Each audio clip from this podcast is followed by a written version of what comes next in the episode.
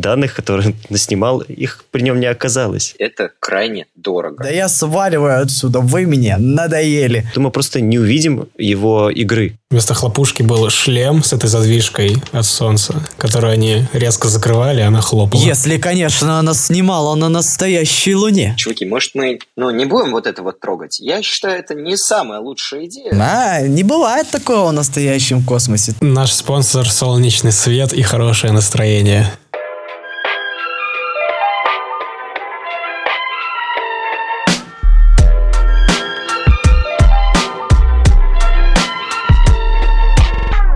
Всем привет! Это Бит Подкаст, шоу, в котором мы приглашаем не экспертов, не знаменитостей, а студентов, чтобы обсудить с ними самые интересные темы, ну и, чего уж греха таить, тоже потешить их эго. А сегодня мы обсудим довольно насущную тему, мы обсудим съемки кино в космосе и, э, и а, космос в кино. А, связано это с замечательной недавней новостью о том, что официально съемки фильма «Вызов в космосе» были завершены. Космонавты Клим Шипенко и Юлия Пересильд успешно э, приземлились а, на Землю нашу любимую. И в связи с этим а, мы решили позвать не просто студентов, а каких студентов, Тем? Да, всем привет. У нас сегодня в гостях Павел Орлов и Кирилл Алпатов. Это студенты кафедры СМ-1 с последнего курса, если не ошибаюсь.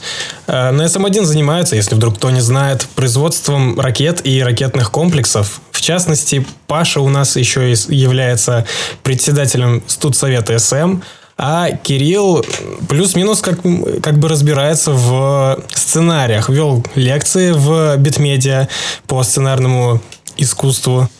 И поэтому сегодня мы решили их позвать, чтобы поговорить на тему кино и космоса, как они связаны. Вот, да. Все дело в том, что мы сегодня попытаемся выстроить такой диалог.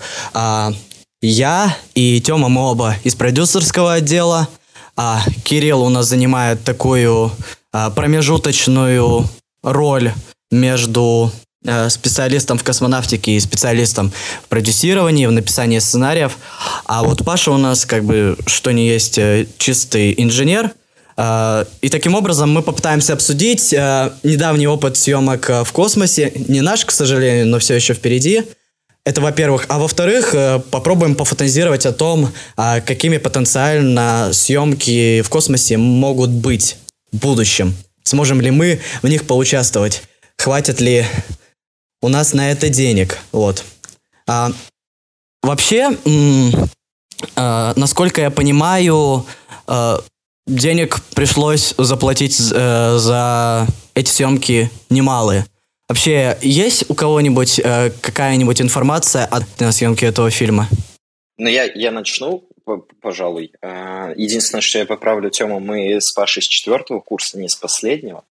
А, но насколько мне известно, это все, ну, то есть запуск а, был с помощью компании Роскосмос основан, и из-за запуска пришлось изменить программу полетов. И, ну, забава в том, что были люди, которые присутствуют на МКС сейчас, и им энное количество времени еще придется там пробыть э, из-за этих съемок, э, потому что э, не стали выделять деньги на какой-то отдельный полет и решили просто изменить программу и использовать э, полет, который был запланирован. То есть они перелопатили все расписание ради этих двух актеров? Ну, поэтому я не думаю, что это было слишком дорого из-за того, что полет был уже запланирован. Там, если не ошибаюсь, была история еще о том, что один космонавт Э, просто остался за бортом. То есть он, э, этот человек готовился к полету, это должен был быть его первый полет. Этот человек уже в возрасте, ему к 40 уже. И вот первый полет, который он должен был полететь в своей жизни, его отменили из-за того, что его заменили на актера. Там даже не на самом то, деле, что... забавно наблюдать за тем, как э, информация об этом трется из различных источников, а во всяких кремлевских телеграм-каналах распространяется информация о том, что вообще-то Э, дело вовсе не в том, что должны были быть организованы съемки. До старта, а, который должен был состояться, с космос обратились НАСА а, с настоятельной просьбой отправить на МКС своего астронавта а, из-за неготовности к полету корабля Crew Dragon. Вот, и у нас как бы Россия же щедрая душа, да, и она в итоге уступила место астронавту, потому что это могло в свою очередь привести к каким-то катастрофическим последствиям на МКС. А, и был выбор из двух астронавтов, э, выбрали в итоге Бабкина, потому что у него, оказывается, были какие-то э, проблемы со здоровьем из-за недавнего медицинского вмешательства. Вот такой вот факт-чекинг. Правда, любопытная история, потому что как это так его собирались отправить в космос и не приняли во внимание то, что ему там операцию какую-то делали, то, что у него могут быть какие-то... Мы очень-очень по краю ходим лезвие между кино, э, с полетами и политикой. И вот Шипаш, будем на грань политики заступать, или мы сегодня ну, аккуратные слушатели, спикеры? Ну, вообще, если я не ошибаюсь, то э, любая такая штука, та же самая... Вот ты смотрел мюзикл «Шахматы»? Да, да, да, недавно сходил. Вот, вот. Э, он построен, по сути, э, не на том, что это были какие-то важные шахматные соревнования. Он построен на том, что это э, противостояние двух держав. Мы уже, конечно, от космической гонки отошли, лет уже так, не знаю, как 30. Э, известно же, что идея к этому фильму приходила и раньше у нас уже в России. Она приходила в 90-х, когда были предложения, тогда еще не Первый канал назывался, а, как его, РТ. РТВ. Да, да, да, как-то так называлось, и там было предложение, опять же, сделать запуск и провести съемки на орбите, но руководство посчитало, что это нецелесообразно и что можно все снять в павильонах. Но сейчас просто выяснилось, что американцы в 2022 году собираются на Крю Дрэгоне отправлять Тома Круза для съемок в космосе, и тут наши поняли, что запахло, ну, за, запахло гонкой. Да, что опять нужно гнаться да. за новыми победами. А вот это, кстати, забавно на самом деле, что Том Круз что-то затих, что-то никаких новостей от него не слышно. Все вот эти слухи, э, речь о них шла про э, конец как тоже 21 года, но, видимо, он так заколебался со, съем, со съемками последней миссии невыполнима, что ему, похоже, не до этого. Ну, уже. будем брать, наверное, еще то, что он уже не, не молод, как раньше. Ему уже сейчас сколько лет, даже интересно. А давай вспомним про вот и недавний опыт, когда отправили бедного, ни в чем не повидного 90-летнего а, актера в космос в рамках э, амазоновской, кажется, экспедиции туристической. Его разве его разве просто отправили? Я думал, что это ну, не просто так выбирается. Мне казалось, что они платят какие-то баснословные деньги, и это его желание. Не, ну понятное дело, ну э, ну, я думаю, это так пополам. Типа ему предложили, вот было бы прикольно, если бы мы тебя отправили. Ты играл в Стартреке. И... Да ладно, это же круто. Вот как, как, как-то, как-то еще кто-то там, знаешь, в старости встречает э, в деревне, э, лежит, отдыхает, там огородом занимается, а ты в космос слетал. Это же такие истории для твоих внуков. Слушай, он же все-таки не как бы и в рассвет своих сил, он и тоже был не обычным челом, а актером, легендарным, можно сказать, культовым, вот я бы так сказал. Поэтому историй классных у него точно хватит для внуков и без космоса. Ну, еще давайте примем во внимание тот факт, что мы с вами сейчас уже обсуждаем такие исключительно туристические полеты просто на орбите, да, когда корабль просто орбиты немного коснулся. Вот, кстати, в этом плане, Паша, вопрос. Где вот заканчивается вот эта грань э, Земли, атмосферы Земли, и начинается уже понимание космоса. Потому что на самом деле очень много было из-за эти, из этого споров, когда только-только начались все эти первые туристические полеты. Кто был в космосе на самом деле, кто не был в космосе. Проясни как-то этот вопрос. Вот смотри, а, это очень сильно упирается в вопрос, а, когда заканчивается ну, наша планета. Потому что если вообще сейчас принято в мире, что граница космоса это 100 километров. Ну, то есть вот после 100 километров над уровнем моря появляется, уже все считается космос. Но проблема в том, что частицы атмосферы, ну, нашей, зем... нашей земной, они прослеживаются даже в окололунном пространстве. То есть, по сути, если мы говорим с точки зрения того, что космос – это то, где вообще ничего нет, то, наверное, даже американцы, когда были на Луне, то не побывали даже в космосе. Потому что это ну, не считается, если говорить так. А, а так, ну, общепринятая сейчас мировая граница – это 100 километров. Угу, угу. И, насколько я понимаю, а, если даже как бы 90-летний актер смог справиться а, с таким путешествием. Это еще не настолько тяжелые перегрузки, да, для человека? Ну, Э, космическая, так сказать, инфраструктура тоже шагает вперед. Если раньше, там, когда тот же самый Юрий Гагарин летал, он испытывал дичайшие перегрузки на Союзе, то сейчас, э, да, ракет-носители более мягко стартуют. Это, опять же, еще зависит от типа, на чем он летит. То есть э, так сказать, есть два типа ракет, которые, в принципе, выносят полезную нагрузку на орбиту. Это жидкостным двигателем ЖРД и твердотопливные. И, допустим, те же самые твердотопливные, чем хорошие ракеты, они а, они не могут вывести людей, потому что потому что огромный импульс, огромные перегрузки. А, а вот с жидким двигателем там полегче, там уже можно пилотируемую космонавтику на этом развивать. Вот. Ага. А я вот, насколько понял, э, в, при этой поездке, при этом, ну, при этой экспедиции э, наших э, российских э, актеров и режиссеров была использована какая-то иннова... ну, полуинновационная, сверхкороткая двухвитковая система. Можешь о ней как-то подробнее рассказать, чем она существенно отличается от уже используемых схем полета для рядовых э, путешествий космонавтов? Ну, отличается это, скорее всего, тем, что э, это просто сложнее просчитать.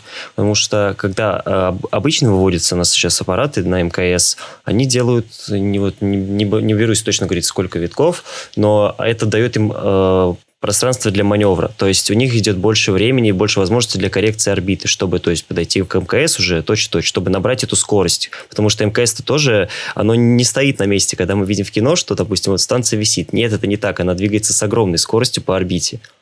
И аппарату, чтобы пристыковаться, нужно иметь такую же скорость. Поэтому, да, э, эта двухвитковая система, она возможна, но э, тогда требуется больше усилия в плане Э, разгона аппарата за более короткий срок и координации его в пространстве. А так, пожалуйста. И получается, главное преимущество этой схемы в том, что ты добираешься э, до МКС гораздо быстрее, да? Да, да. Но тратишь больше ресурсов. Тратишь больше именно вычислительных ресурсов, потому что и нас... Вычислительных и, мощ... и мощностных. Ну, то есть к, к кораблю надо быстрее набрать скорость. Это значит, у него должна быть более мощная двигательная установка. Ага, то есть э, если я правильно понял, обычно э, по классической схеме, где там нужно порядка там ну, несколько десятков витков совершить, да, вокруг Земли, это занимает там общей сложности, ну, часов где-то 50, и это доставляет дикие вообще перегрузки космонавтам, то есть у них начинается вот эта космическая болезнь, я правильно, да, понимаю? И если они быстрее доберутся, то, в принципе, они гораздо легче отделаются, а Ребята, наши актеры и режиссеры отделались всего тремя с половиной часов.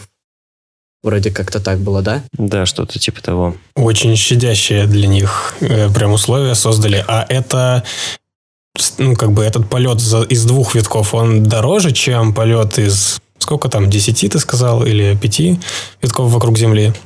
Uh, да, это, это более затратно по ресурсам корабля. То есть, во-первых, да, тебе нужно более подробно считать баллистику, то есть э, у тебя меньше времени на корректировку орбиты. То есть, по сути, да, тебе нужно потратить больше ресурсов и мозговых, и технических, чтобы добраться э, до МКС. Слушай, а что с грузоподъемностью? Как-нибудь э, влияет это на то, что там можно больше или меньше груза привезти полезного? Это уже зависит от, это только от, зависит от носителя. Ну, то есть э, то, что э, выводимый груз на орбиту, это зависит от, э, от того, что этот груз поднимает. А уже на орбите там, в принципе, вес не имеет смысла. И, в принципе, масса там влияет только на инерцию. То есть в космосе в тебе все равно, сколько массы ты двигаешь. Ты можешь при, прицепить там... Ну, короче, там из-за того, что нет гравитации, тебе не важно, сколько массы ты толкаешь. Практически. Я понял. Я почему спрашиваю? Я вроде как из продюсерского отдела, и вот люблю на съемки ездить, и пытаюсь как продюсер рассчитать, можно ли, где, где можно сэкономить, и насколько сильно можно сэкономить, если, допустим, ну, заставлю команду чуть-чуть потерпеть, ну, не за 3 часа они долетят, а за 50. Или оборудование, сколько я могу там оборудование с собой взять? Может, я какой-нибудь свет классный хочу, что у меня какие-то картинка киношная была наверху.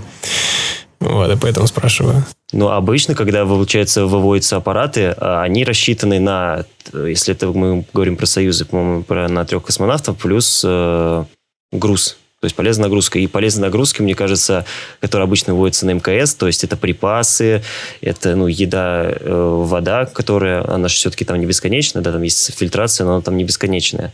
И вес этих припасов, мне кажется, гораздо больше обычно, чем э, любая съемочная аппаратура, которую можно взять. Съемочная аппаратура же имеет... Э, она не настолько тяжелая, насколько объемная. Поэтому, мне кажется, границы для того, чтобы взять с собой туда, заключается просто в объеме всего угу.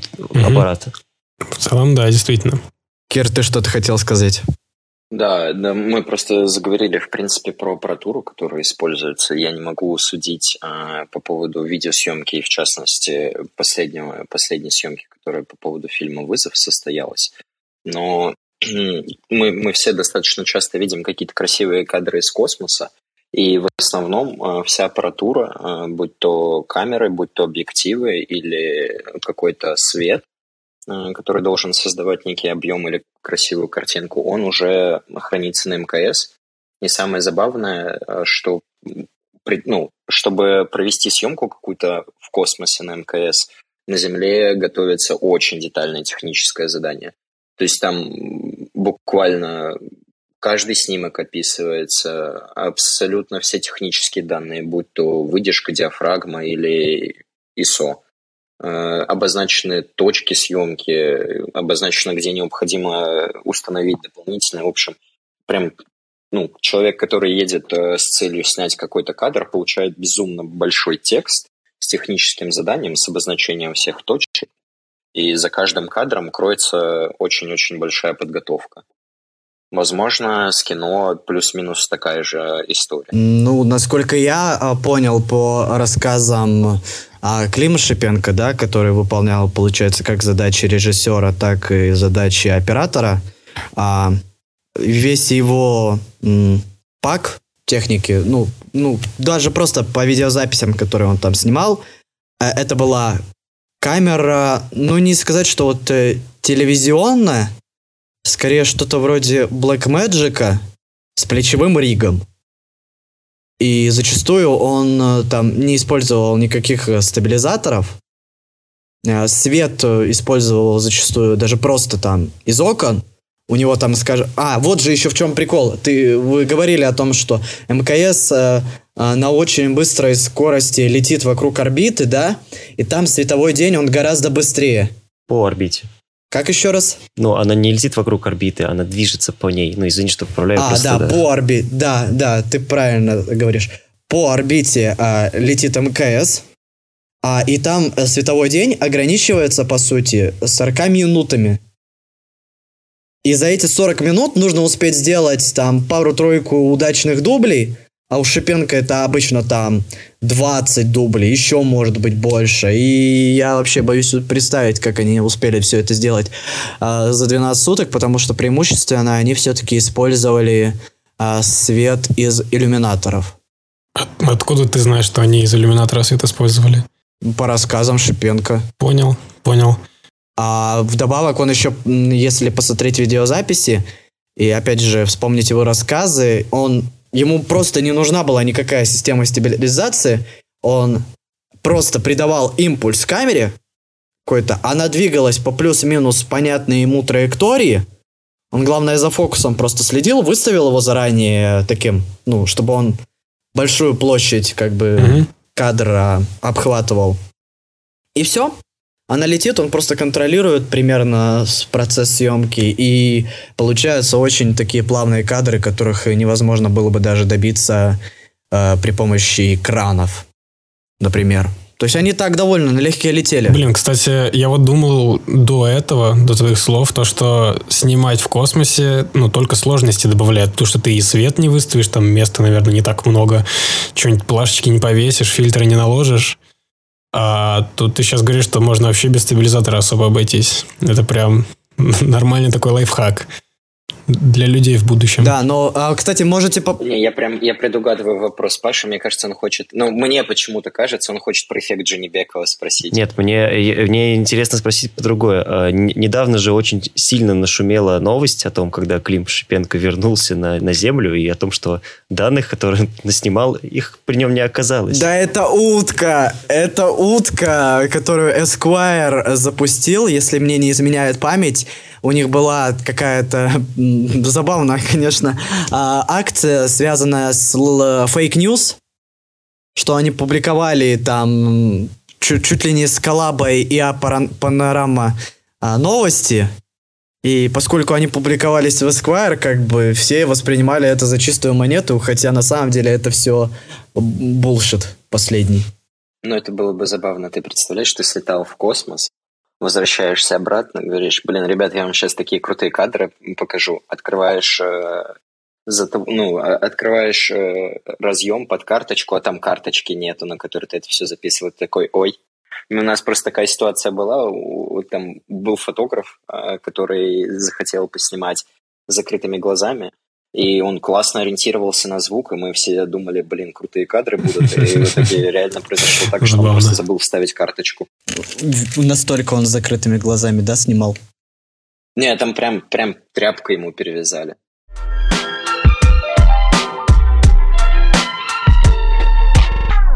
Я не угадал с эффектом Джинибекова, надо будет это вырезать. Не, на самом, на самом деле реально интересно. Э, протестить было бы на камере эффект Джинибекова, типа крутилось бы в разные стороны. Типа крутануть ее? Да, да, да, да, А он не там не должен быть какой-нибудь объект а... классно сбалансированный для этого? Вот на самом деле хороший вопрос. Но по идее, по идее эффект Дженнибекова... Вращение есть... должно просто проходить по оси симметрии, вокруг оси симметрии. Да. У камеры же она вроде бы есть. То есть э, сначала, сначала они на гайке э, с двумя ушками, которая гайка Дженнибекова, по-моему, она так называется, протестили это. Э, ну, вроде как очень много видео, где и болтики разные крутят, и более такие объемные большие объекты, которые тоже повторяют движение в разные стороны. Вот да, вы э, немножечко отвлекаясь от эффекта Дженнибекова, э, мы тут обсуждали сколько всего можно с собой взять и на чем сэкономить.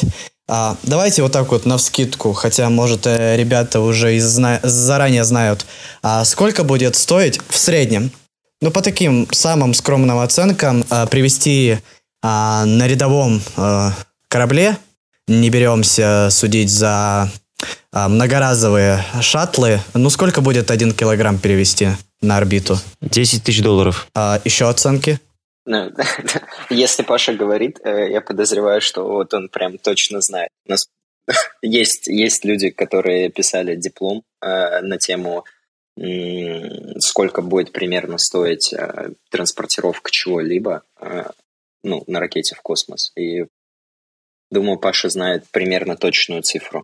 Ну, я нагуглил цифру в 40 тысяч долларов за килограмм.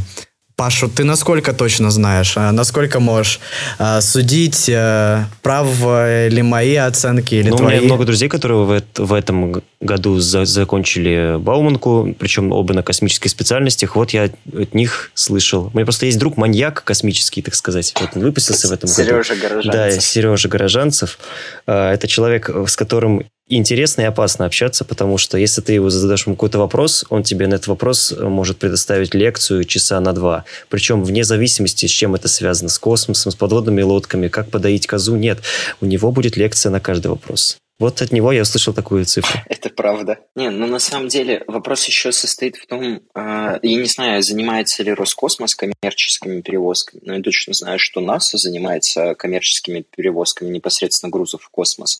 И если я не ошибаюсь, то у них прям э, неплохо подорожало. То есть, по-моему, э, раньше там что-то в районе трех тысяч баксов эта цена составляла за один килограмм. Сейчас же порядка 20 тысяч. Вот. А если наоборот, э, с МКС доставка на землю, то она вообще каких-то, ну, баснословные цены. То есть раньше там порядка 6 тысяч, а сейчас около 40. То есть, ну, мне кажется, все-таки, если это коммерческий, э, коммерческая доставка, то она будет стоить дороже. А если это непосредственно э, доставка груза какого-то может быть меньше порядка там как раз-таки 10 тысяч. Это еще зависит от, от, от способа, от, э, опять же, доставки, потому что сейчас же Илон Маск хочет удешевить из-за того, что у него корабль-то многоразовый, э, в отличие от наших российских пусков, где у нас мы отправляем ракету ну, и все, мы, и забываем про нее. Мы батут ставим ну, на батуте. И летят потом 50 часов на этом батуте, да? Ну, не знаю, насколько 50, может быть, чуть дольше, но зато по-нашему. Давайте немного отвлечемся и вообще э, вспомним, ну, как бы уже имеющийся опыт э, съемки. Не сказать, что в космосе, но пытались. А раньше пытались уже люди воссоздать э, космические условия, либо при помощи э, там, самолетов и экстренного пикирования, там, либо попроще при помощи спецэффектов. Вспомните свой самый э, любимый фильм про космос. Самый достоверный, возможно. Ох. Ну, мне кажется, самый любимый, самый достоверный, они очень сильно будут отличаться. Это, это правда. Ну, самый любимый, наверное, «Звездные войны». Но это... я скорее имел в виду, типа, ну, как-то там пол, хоть немножко реалистичный там. Кстати, насчет реалистичности очень неплохо показали это в первом сезоне «Любовь, смерти роботы». Там была серия про астронавта на орбите. Вообще, в принципе, да, я, я когда готовился к подкасту, очень часто вспоминал про первый сезон, потому что там показали несколько... Ну, в принципе, первый сезон достаточно сильно был завязан на космосе, и, блин, серии, которые там были, были достаточно крутыми. Да, там еще как раз показали один из самых основных принципов, то есть, э, что на, на орбите нет веса, есть только масса, а масса порождает там только инерцию. То есть Единственное, единственное, вот в чем а, это вот а, есть штуки такие, а, ак, я, я их называю активные заблуждения, а, которые достаточно часто использовали. И вот а, там показали момент, где девушка снимает, ну, у нее есть специальная рука, то есть у нее состыковываемый скафандр. Я помню Нет, эту сцену, да. Вот, да, да, да. Она снимает руку, и сразу у нее замерзает рука. Вот, такого, такого, в принципе, ну, не может быть. Ну, по крайней мере, не с такой скоростью. Потому что э, мгновенно замерзнуть э, он не сможет, потому что в космосе ну, как таковой температуры ее нету. Там, там космос не холодный, не горячий, он, он никакой. Как она там противно потом эту руку отрывает. А что с ней должно произойти? Подожди, Сав. Подожди, а что, а что должно произойти с рукой тогда? Ну, смотри, изначально э, у нее из пор кожи начнет испаряться вода из-за того, что огромная разница в давлениях. Ну, ее, ее давление внутреннее и никакое. Э, она от этого ощутит какой-то холод, но это будет недолго. Дальше уже начнутся проблемы с декомпрессией. Э, то есть, если у нее начнут лопаться просто капилляры из-за того, что газ, ну, то есть, ну, который растворен в крови, то есть кислород, он начнет э, расширяться на, в сторону отрицательного градиента давлений и поэтому она начнет распухать. Такая, кстати, ситуация уже была однажды. Окей, так, стой. А, Это все звучит очень круто. Хорошо, давай я, возможно, чуть сокращу э, вопрос, немного переведу в другую сторону. А можно ли какое-то время пробыть в космосе без скафандра? Ну, или вот руку вытащить и обратно засунуть? Там форточку открыть на какое-то время? Но если ты попытаешься задержать дыхание в этот момент, то у тебя большая вероятность сразу же... А, что произойдет? У тебя начнет испаряться влага и из легких. Ты же попытаешься что-то вдохнуть. Наверняка, ну, у тебя как бы ты не сможешь одновременно закрыть и нос и рот. А, и если это произойдет, то у тебя моментально а, заморозятся легкие, потому что вода испарится и заберет с собой все тепло, которое может. И ты пройдешься изнутри даже сразу в ледушку на то, чтобы пробывать там несколько секунд, э, от 7 до 8 секунд, если я не ошибаюсь, у тебя будет, чтобы, в принципе, попытаться как-то себя спасти, если ты вдруг без скафандра оказался в космосе, там, не знаю, открыл форточку. Но... А если не полностью, если вот руку одну вытащил? Такая ситуация была. А, Еще, по-моему, в прошлом веке а, один из самых первых прыгунов с большой дистанции, с 30 километров, да, по-моему, мужик прыгал с парашютом, когда он туда, получается, э, поднимался, ну, когда его поднимали, у него э, разгерметизация произошла в перчатки. И у него рука начала распухать. Причем распухла довольно сильно. Но он все равно продолжил подъем. Типа после этого все спустился на землю. И спустя какое-то время она вернулась в обычные свои габариты. Ну, то есть при принципе, в принципе, если даже, как вспомнить Мэтта Деймона в фильме «Марсианин», когда он там за счет своей руки... Между прочим, мой любимый фильм, вот если мне задавать этот вопрос, потому что там мне показалось очень правдоподобным не только то, как он а, на Марсе тусовался, но и то, как а, вокруг него все прыгали и пытались построить ракету, у них не получилось с первого раза, а потом... А, персонаж э, Чайлдиша Гамбина, уж не помню, как зовут этого актера, помню, что он э, выступает под псевдонимом Чайлдиш Гамбина, он потом придумал, как просто взять и развернуть вот эту космическую станцию вокруг Земли, чтобы она снова вернулась на Марс. Вот. Человеческий креатив, он неисчерпаем. И в этом плане мне понравилось, что там даже э, маркетологи что-то суетились, говорили, ну, вообще это не очень прилично, что он там э, матерится при переписке. Да, э, ну, правдоподобно показали. Если меня спрашивать, то я даже на самом деле и не вспомню ни один нормальный фильм, кроме «Интерстеллара». Просто потому, что другие фильмы я смотрел один, наверное, раз, а «Интерстеллар» так уж вышло, что несколько раз смотрел. И, по-моему, там из э, это с достоверностью все нормально, насколько ну, я помню. Ну, это очень По спорно. Мере, Не, с, с, сами сцены полета в космосе, они выглядят более-менее, да, хорошо. Но что начинается, когда он там якобы попадает в черную дыру, я вообще не берусь судить про достоверность. А, ну не, это естественно, это, это опускаем, то, что он попадает в черную дыру и что там происходит, это ладно. Но то, как э, э, специалисты по визуальным эффектам э, постарались визуализировать э, э, саму вот эту черную дыру и прочие какие-то э, явления в космосе, было вполне правдоподобно. Просто проблема была на тот момент в том, что не было в принципе каких-то фактических доказательств, э, там, ну, фотодоказательств а, существование черных дыр их еще тогда никто не запечатлел. Это вот буквально а, ребята не могут уточнить там в прошлом году, что ли, первый снимок был получен. И вот все вот эти примеры визуализации каких-то космических явлений, они были согласованы э, с Кипом Торном, что ли, если я не ошибаюсь, э, известным астрофизиком.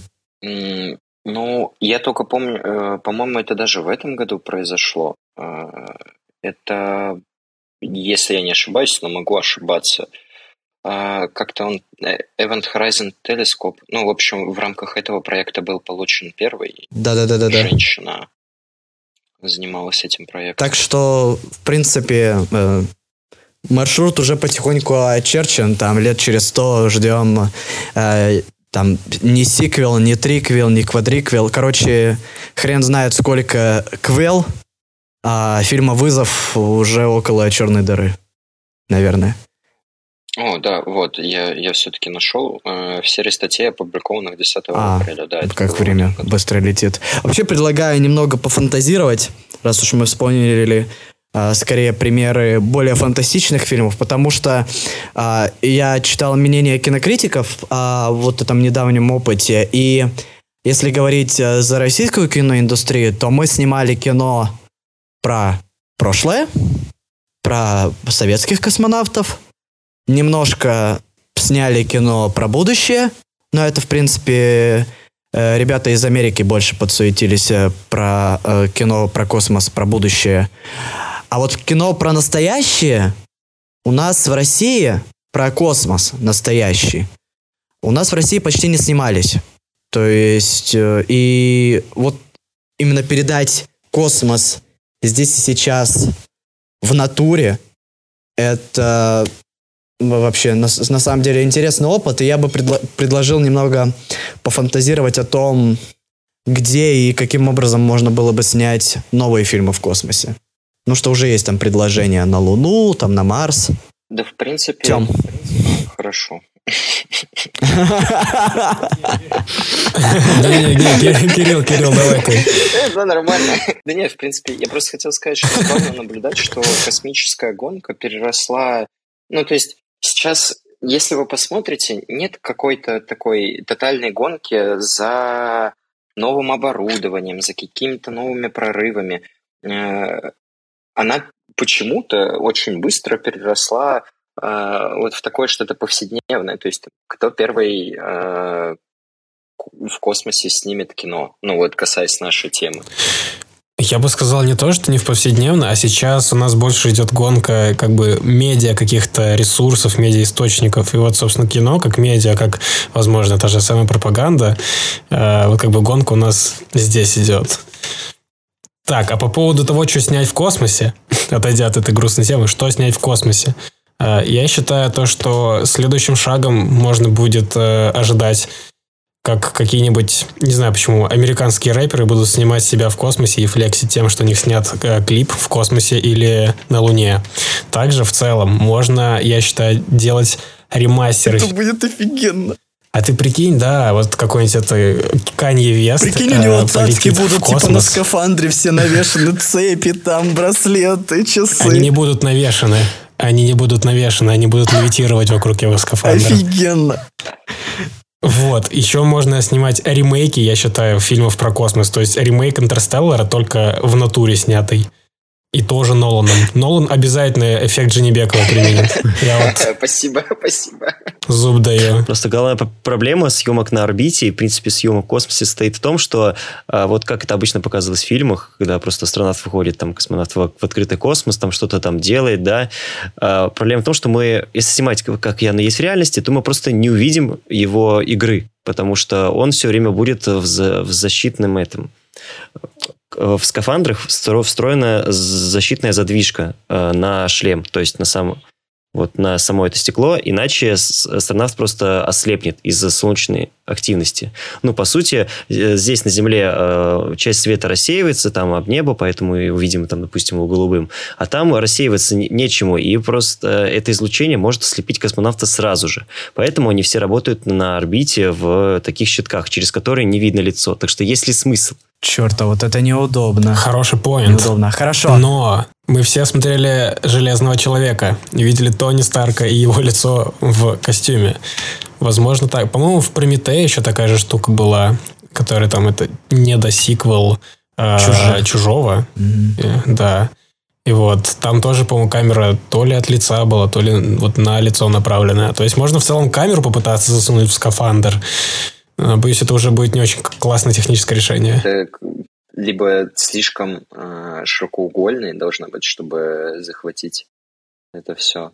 Но я, честно, пока не представляю, потому что в основном все съемки, которые вот вы сейчас говорите, они были с, ну, с гринскрином, с гринскрином условным сняты. То есть э, все вот эти прозрачные скафандры, которые э, видны во многих фильмах, ну, их не используют в настоящих Ну, это понятно, И, да. в принципе, ну, мы, мы почему-то теряем...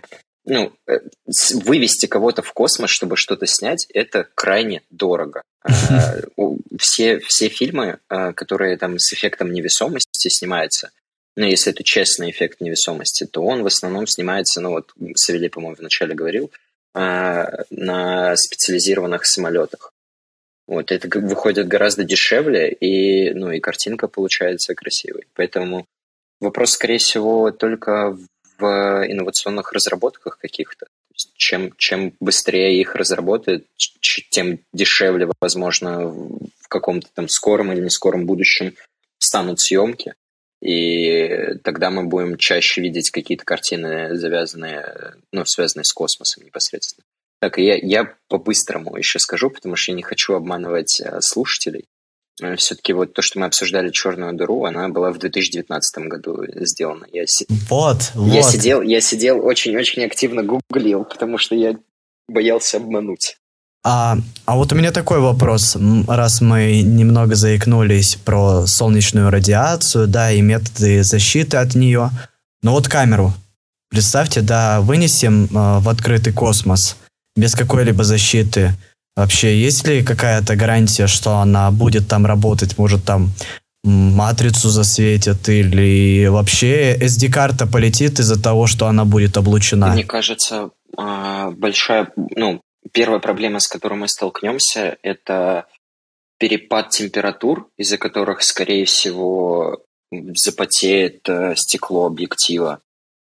И, ну, вряд ли ты что-то сможешь уже снять. Ну, то есть это как, это как стандартная тема, если а, кто-то из слушателей когда-либо снимал э, на морозе с помощью камеры с каким-либо объективом, я имею в виду не телефон, а, и сразу зашел в тепло, то камера запотевает. Так, погоди, Паша же сказал, что космос, он никакой, а, да. не горячий, не холодный. Ну, в любом случае, у тебя же, у тебя же будет... Она перегреется, скорее всего, просто. У тебя сразу. же будет, да. А, она даже перегреется. Да, а, проблема а, расчета да, космических конструкций не в том, что будет. в космосе холодно, а в том, что в космосе очень горячо. Ну, по сути, из-за из того, что... Отводить, да. да, э, когда вот мы живем здесь на Земле, от нас тепло отводит что? Воздух. Ну, когда, допустим, не знаю, мы потеем, вода испаряется в воздух и отводит от нас тепло. А в космосе это нечему, от, нечему передать тепло. Это, это большая на самом деле проблема. Поэтому даже вот у нас на кафедре СМ2 основным, даже, по-моему, даже есть э, домашнее задание на тему, они считают огромный рефлектор, ну, по сути, тарелку космическую на, на, на тепло. В этом плане особенно удивительно, как э, в 60-е а, сумели, в общем, умудрились каким-то неведомым образом провести съемки на Луне. В принципе, если фантазировать, это следующий шаг, да? Кино на Луне, а его уже почти сняли еще в 60-х, еще с Армстронгом. И того уровня развития технологий было достаточно для того, чтобы получить, ну, конечно, неудобоваримую, но какую-то картинку. А вот, кстати, почему она не, не сломалась? Она в таком плохом качестве писала, что что и было нормально. Если, конечно, Или она снимала на настоящей Луне. Да, вот это один из... Я вчера ведь, пока искал информацию для подкаста, реально я минут 30 смотрел что-то про кино в космосе, и уже через 30 минут я начал смотреть разбор, почему съемки на Луне были не настоящие. Но никаких нормальных аргументов я не услышал. Хотя вот так, что я сам придумал один нормальный такой аргумент. Ну, по крайней мере, я не знаю просто ответ на свой вопрос. Так а в чем вопрос? А в, ну, в смысле, а вот камера, которую снимали как раз-таки на Луне, ты, ты сам сказал то, что и как она не перегрелась. И вот мне стало интересно просто, как она не перегрелась, потому что там она не особо много энергии тратила, не, не сильно в целом грелась, или там как-то отводили тепло. А как, кстати, реально тепло вообще отводится? Если, окей, там нет никакого... Э, некуда отводить тепло, это к себе больше вопрос, Паш, то куда оно девается? Или там все в балансе держится? Ну, скорее всего, да, в балансе, потому что если охлаждать как-то искусственно, то ну, это надо либо э, трубки жидкостью проводить, как, кстати, это было сделано, э, если были у нас в научном, э, в НОЦе этого криология, там у них на входе стоит скафандр, этот старый, в котором еще Гагарин тренировался.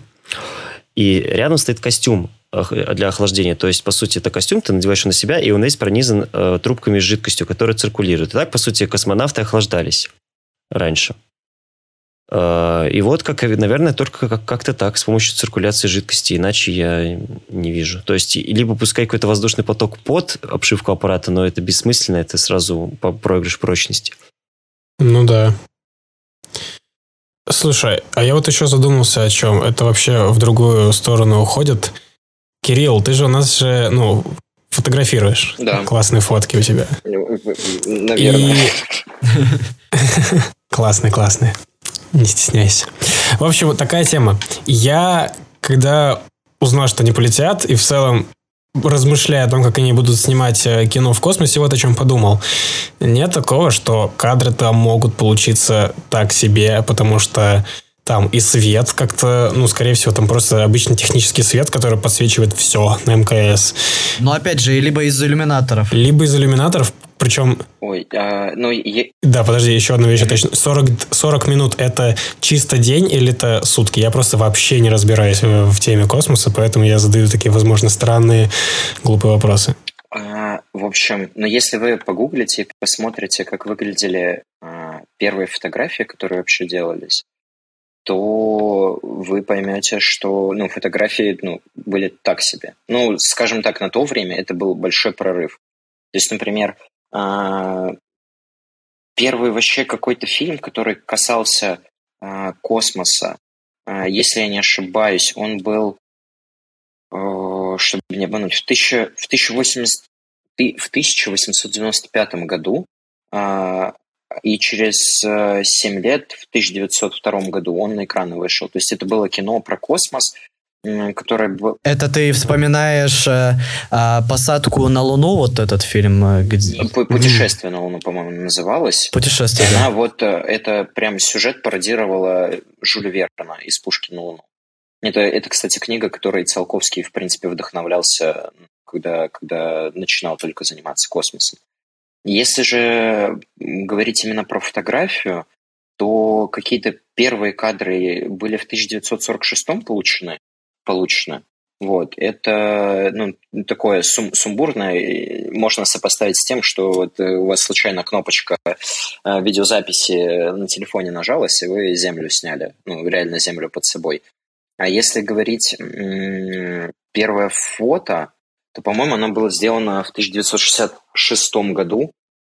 И оно, ну, это такой диск Земли, э, черная фотография с каким-то белым неразборчивым диском. Ну, то есть, типа, первые фотографии, если вы посмотрите, погуглите, они прям э, не то чтобы айс были сделаны. Но, как я уже говорил в начале, сейчас э, это все поставлено на некий поток. То есть, насколько я знаю, сейчас на МКС очень много камер Nikon, с разной оптикой, разные тушки там находятся.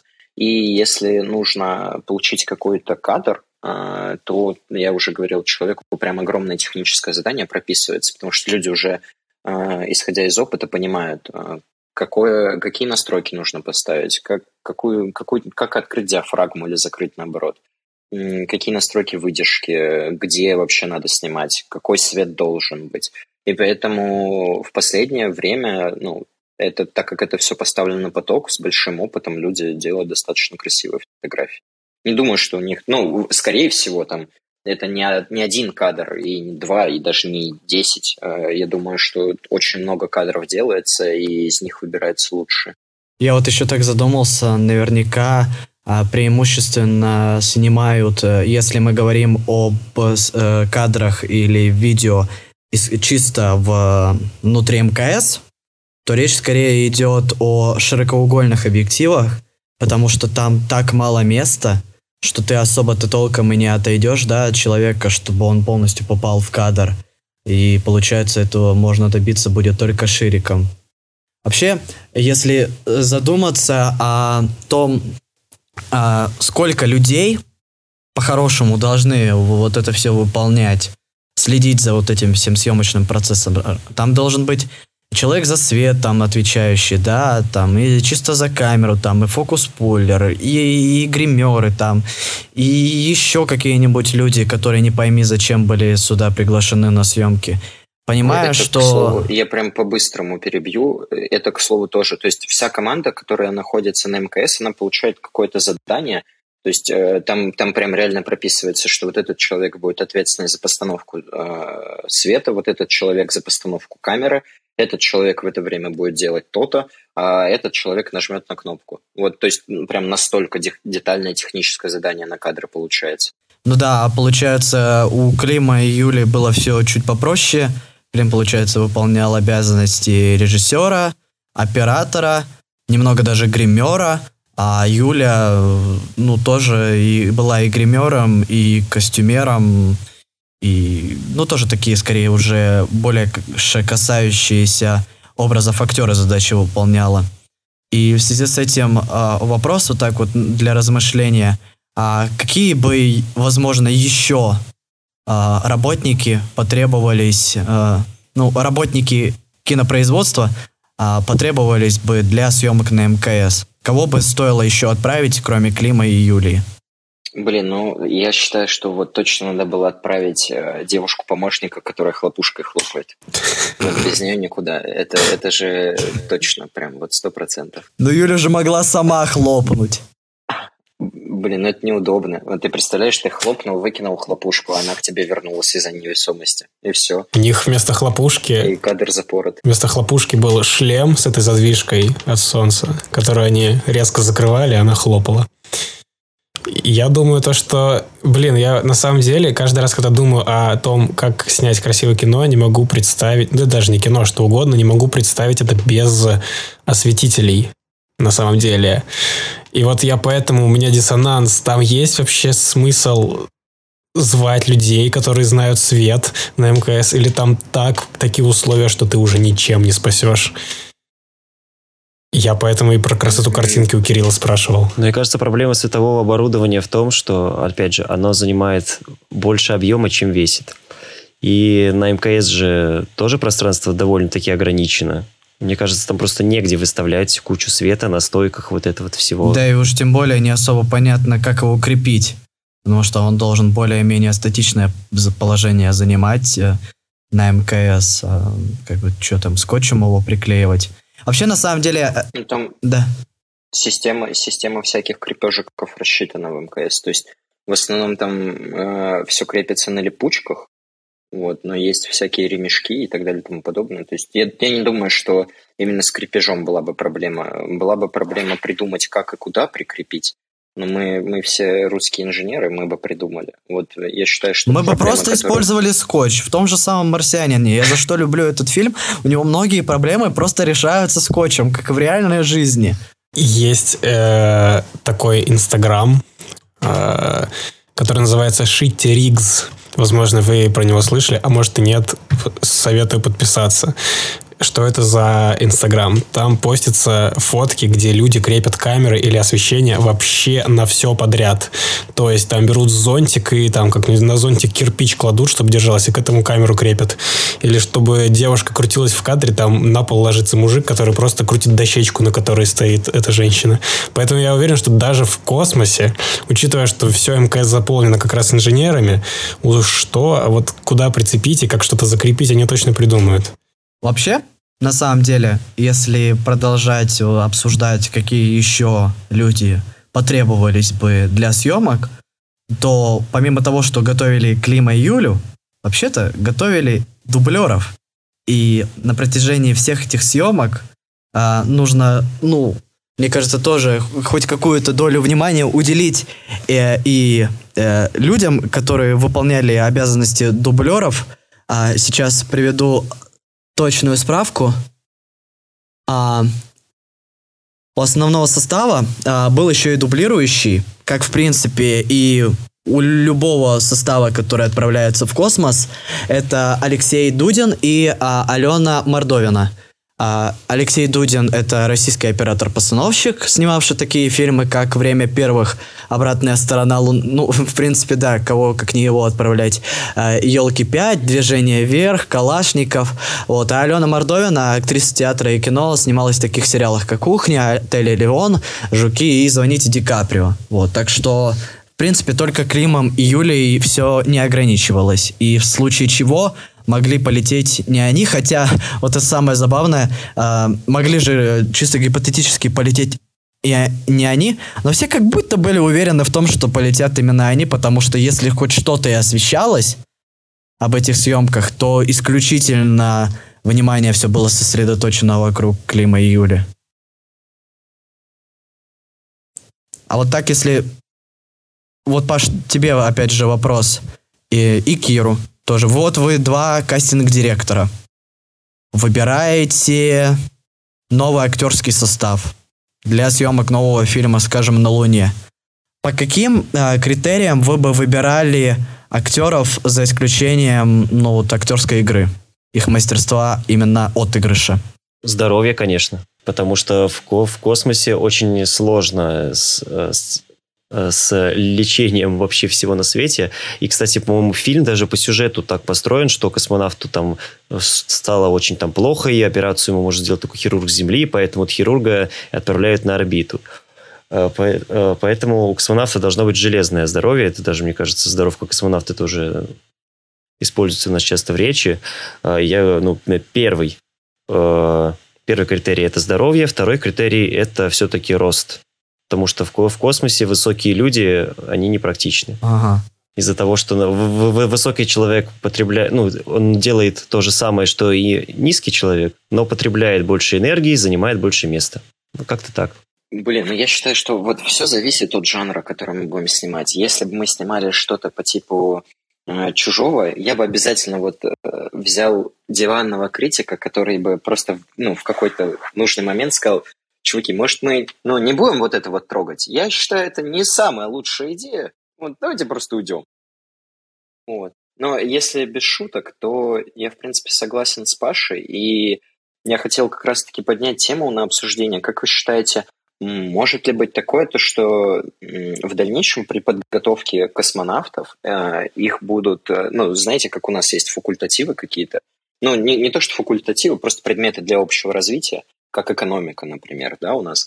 Э, вот, у космонавтов будет также, но только там, семестр обучения игре актерской. Мне кажется, это было бы круто. Представляете, сразу готовят и космонавтов, и актеров. То есть э, у них будет какое-то базовое понимание, и с ними будет гораздо проще Я работать. даже не, я не уверен, хватит ли им по одного семестра для того, чтобы научиться чему-то стоящему в актерской игре. Я думаю, что им не хватит выдержки, потому что, да господи, вы ну, учите нас, как запускать это, как справляться с вот этим. Что будет, если мы упадем в зимний лес, в летний лес, в океан, в море? Вы еще и актерской игре нас собрались учить? Да я сваливаю отсюда, вы мне надоели.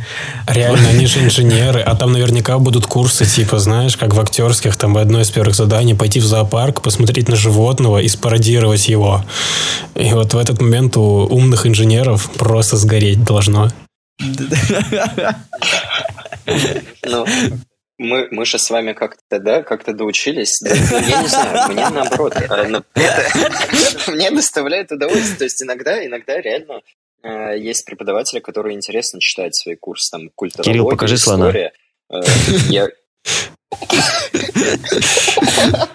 Нет, это, это просто очень забавная история, но у нас э, культуролог, э, блин, я не знаю, вообще можно об да говорить или нет, но у нас, у нас, у нас культуролог рассматривал э, культурологию, ну, то есть как предмет, и все э, основные понятия он э, в культурологии объяснял на тюремных примерах, и это всегда очень забавно выглядит. Какой кошмар! Мне кажется, это то есть это единственный э, предмет, э, который гуманитарный, который я прям вот мне хотелось туда каждый раз приходить, потому что мне было интересно, что вообще. Какие там новости с зоны, да? Да, да. Учитывая, как мы начинали этот подкаст и как мы, с каких обсуждений мы начали, я думаю, это очень смешно. Ну, было бы прикольно, если бы это организовывали спецкурсами какими-то, да, вот в рамках там предстоящих съемок фильма космонавтам бы, да, объясняли, что такое сверхзадача. А, вот, кстати, опять же, вспоминая рассказы Клима, а, сценарий, э, когда писали, э, писали его именно таким образом, чтобы все люди не актеры, а, не профессиональные актеры, но которые все равно будут составлять какую-то массовку. Кому-то же надо будет в конце концов играть вот этого больного космонавта, который заболел на МКС. Пытались каким-то образом переписать сценарий, чтобы они играли плюс-минус все равно знакомые им э, роли, образы, чтобы они были при, примерно все-таки в своей тарелке. А актерский состав а, на Земле вообще чуть ли не из звезд там первой величины должен состоять, потому что ну там уже нет таких ограничений по здоровью. Я вот подумал то, что если они все находятся в этой э, как бы в этой ситуации на корабле в реальной невесомости, это же Насколько будет вообще заметно на самом деле в итоговом фильме то, что они находятся в космосе? По каким признакам можно будет отличить то, что они вот именно сейчас находятся на орбите, а не на Земле на тросах подвешены? Ну, знаешь, если вспоминать э, как Кирилл рассказывал про диванного критика, если будет такой диванный критик или там я не знаю, Бэткомедиан, э, сидеть и э, делать новый обзор на фильм, во-первых, у него не будет претензий толком, что этот фильм снят на государственные деньги, потому что там и продюсеры подсуетились, и э, там, ну, из фонда кино была взята какая-то лишь малая часть, да, для производства этого фильма. А во-вторых, никаких ляпов не будет, там, исторических или, э, ну, там, пересматривают, допустим, фильм «Гравитация» Альфонса Куарона, видят там, а, не бывает такого в настоящем космосе, тут таких проблем возникнуть Ой, не должно. да господи, чел, Ну, они и- же летят... Мне кажется, будем честны, ну, продолжая речь Савелия, мне кажется, что в любом случае есть, есть две проблемы э, в том, что ты, ну, в, в той теме, которую ты поднял. Первое – это э, уровень, э, ну, съемки, скажем так, на зеленом экране. Он дошел, дошел до того, э, что, ну, очень сложно иногда понять, где реально съемки на зеленом экране, а где, ну, просто, просто вот так- такие локации красивые. Поэтому отличить сложно. А что касается Бэткомедиана, ну, в любом случае, люди, которые э, занимаются непосредственно критикой, они найдут к чему придраться. Если цель будет изначально придраться, ну, они придерутся. На самом деле, когда я спрашивал про то, отличить э, в космосе это или нет, я думал то, что вы, как вот Кирилл и Паша, вы как знающие люди, ответите мне, может быть, там, ну, из примитивного, то, что было сразу видно, это вот у Юли волосы развивались очень э, сильно. Ну, как развивались, они торчали в разные стороны. Есть ли какие-то еще вещи, которые можно будет заметить? Не знаю, там лицо распухшее или... Вот, кстати, в как- какой-то был фильм, по-моему, даже с Томом Крузом э, в космосе, когда была сцена, что он ну, находится в открытом космосе в скафандре, и он плачет, и у него слезы стекают по, по щекам. Вот это тоже ляп. Они, они просто будут образовывать э, такие капли сфе- сферические и летать по скафандру. Было бы здорово, знаете, если там будет сцена, где Юля там в какой-то момент э, и плачет истерически, Да. там капли красиво так разлетаются по МКС, а, а их космонавты остальные ловят, потому что эй-эй-эй, нам тут нельзя воды лишней, тут что-нибудь куда-нибудь попадет. Очень надеюсь, что они максимально раскроют тему космоса, так сказать, то, что они вот именно, она там будет плакать, и, может быть, будут капельки, или еще какие-то вещи, действительно, которые на Земле снять невозможно, а на самолете ты просто не успеешь это сделать, вот что они это отснимут э, на орбите, потому что оно того стоит. А, Вот, кстати, да, мы можем э, предложить э, небольшое такое взаимодействие с нашими слушателями. Ребята, пишите в комментариях ваши догадки касательно основных сюжетных каких-то моментов фильма. И тот слушатель, это мы уже поймем, правда, пос- только после выхода фильма, э, чьи догадки будут самыми верными, получит, наверное, самые плохие впечатления от фильма, потому что ему будет очень скучно, но... Ну, короче, то предлагайте что-нибудь, и было бы интересно почитать. Какие классные у тебя конкурсы, Савелий. Это, наверное, потому что у нас еще спонсора нет. Вот будет спонсор. Ничего, он скоро появится. Блин, можно будет пачку Red Bull отправлять, Ого. если будет Red Bull. Так, и, и- да нет, вообще, мне кажется, это круто, если появятся спонсоры. Э, Я надеюсь, это кто-то из космоса. А на- насколько буквально из космоса, потому что не очень хочется, чтобы нас спонсировали пришельцы. Наш спонсор – солнечный свет и хорошее настроение. Я думаю, я, я думаю, на э, хорошем настроении и солнечном свете мы, в принципе, можем потихоньку э, закругляться. А, большое спасибо Паше и Кирилл, что вы хоть немножечко а, дали нам не только помечтать, но и как-то в разумных рамках э, ограничили а, наши мечты, да, чтобы они не были уж совсем сказочными. А вот, я считаю, мы классно поболтали, и это, это достойно первого выпуска нового сезона, вот так Да, скажу. с- спасибо, Паш. Ну, Паша, я просто, Паша, я не знаю, ладно, если что, вы обрежете, и я надеюсь, что вы обрежете, Паша, я не могу.